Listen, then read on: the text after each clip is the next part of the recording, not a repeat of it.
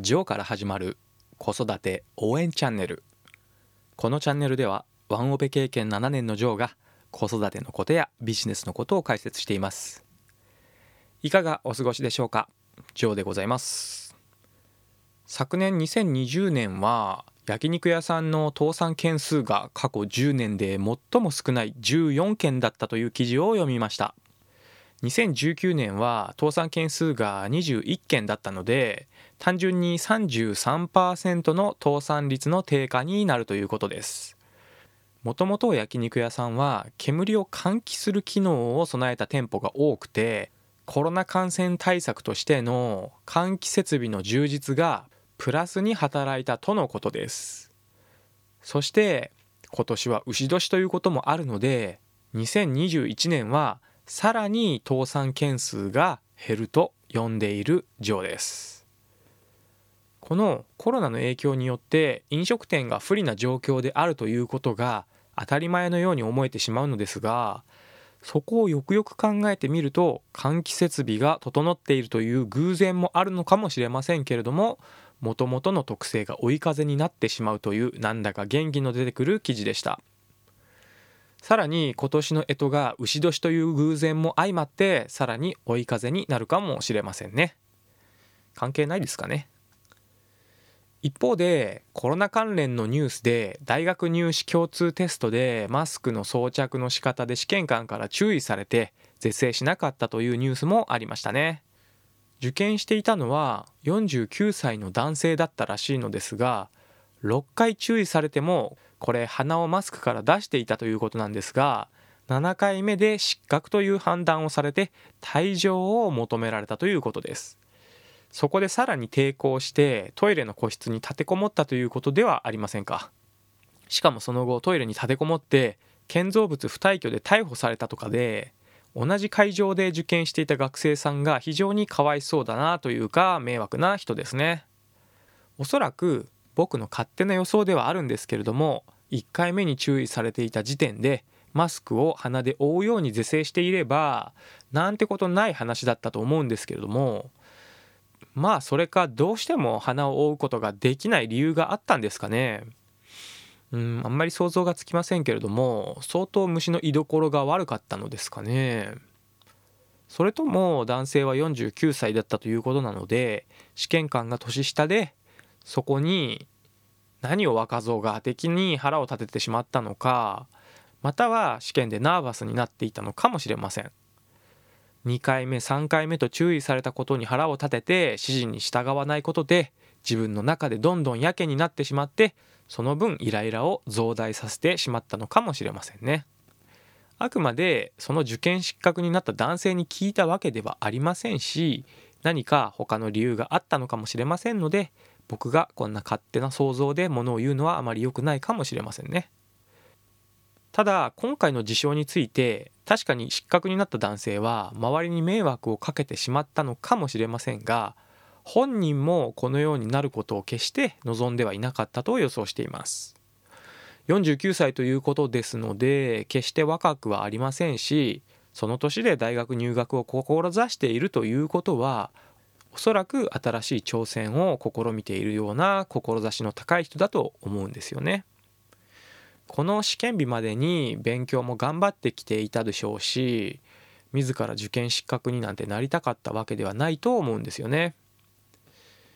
これ仕事のシーンなどでもよくあると思うのですがあまり自分が好きではない人が上司になってしまって正直仕事も自分の方がよっぽどできるなんて思っていたら自分の思っていたことと違う行動を強いられるような指示を受けるとあまりいい気持ちがしないことなんてよくあると思います。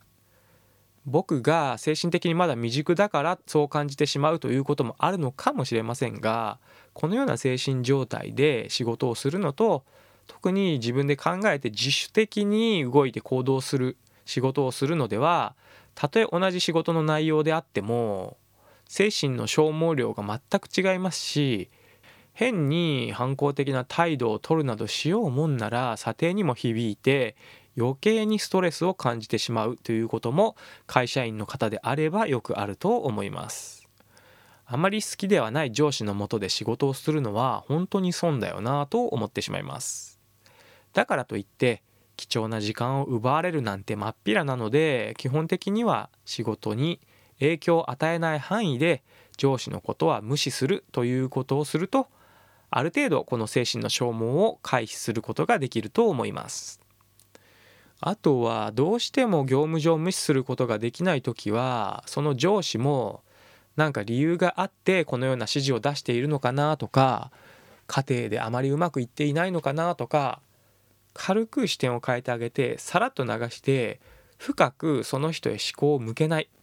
じっくり思考するとストレスがかかってしまいますからね。あまり気にしない。それよりももっと自分には思考を向けるべき対象や使うべき時間があるのだと自分に言い聞かせてあげましょう。そこは割り切るに限りますよね。そんなことで不幸な気持ちになる自分がバカバカしいですから自分の意識を少し調整してできるだけ自分にとって気分のいい状態でいられるように心がけましょう先ほどの試験会場でのマスクの装着方法を注意された男性も試験官に対して何かネガティブな感情を持ってしまって思考をその注意されたことに対して向けすぎてしまったのかもしれませんね。マスクの装着の仕方を何度注意されても是正しなかったという行為で自分で自分のストレスを上げてしまったのではないかと思います。もしどうしても鼻を覆えない理由があるのであればそれを試験官に対して説明すれば受け入れられたかもしれませんしただただ指示を断るという行動をしていたのであれば行動する方法と思考を向ける対象を少し間違ってしまったのかななんて思ってしまいますね。これは自分でコントロールできる部分ですのでもったいないなと思ってしまいますがだからといってこの男性はもう大学入学を諦める必要もないですしもし再度挑戦したいのであれば来年も受けられるでしょ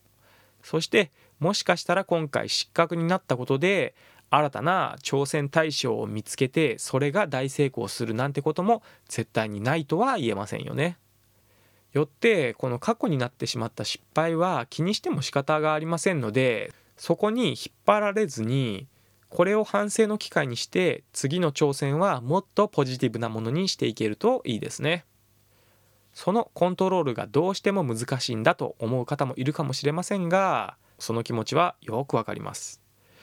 人間の感情はそう単純じゃないですからねただしこのような思考もあるのだと知っておくだけで自身がそのような精神状態になりそうな時に思い出すことができると意識があここは危険だぞとこのままネガティブ感情に引っ張られないように気をつけなきゃという方向に向くんですね。この意識することができるだけでも何も考えずにただイライラしてしまうということとは大きな違いが出てきますので知っておいて損をすることはないと思います。少しずつでもいいのでまずはこの意識を持てるように思い出してみましょう。その積み重ねで気づいたら自分をコントロールしている感覚になってそういえば最近イライラしていないしなんか俺調子がいいかもななんて思っているかもしれませんよ。むしろそうなることを願っています。ということで感情は自分次第でコントロールできるという話をそろそろ終了しようと思います。今日も一日素敵な時間をお過ごしください。最後まで聞いていただきありがとうございました。じゃあまたね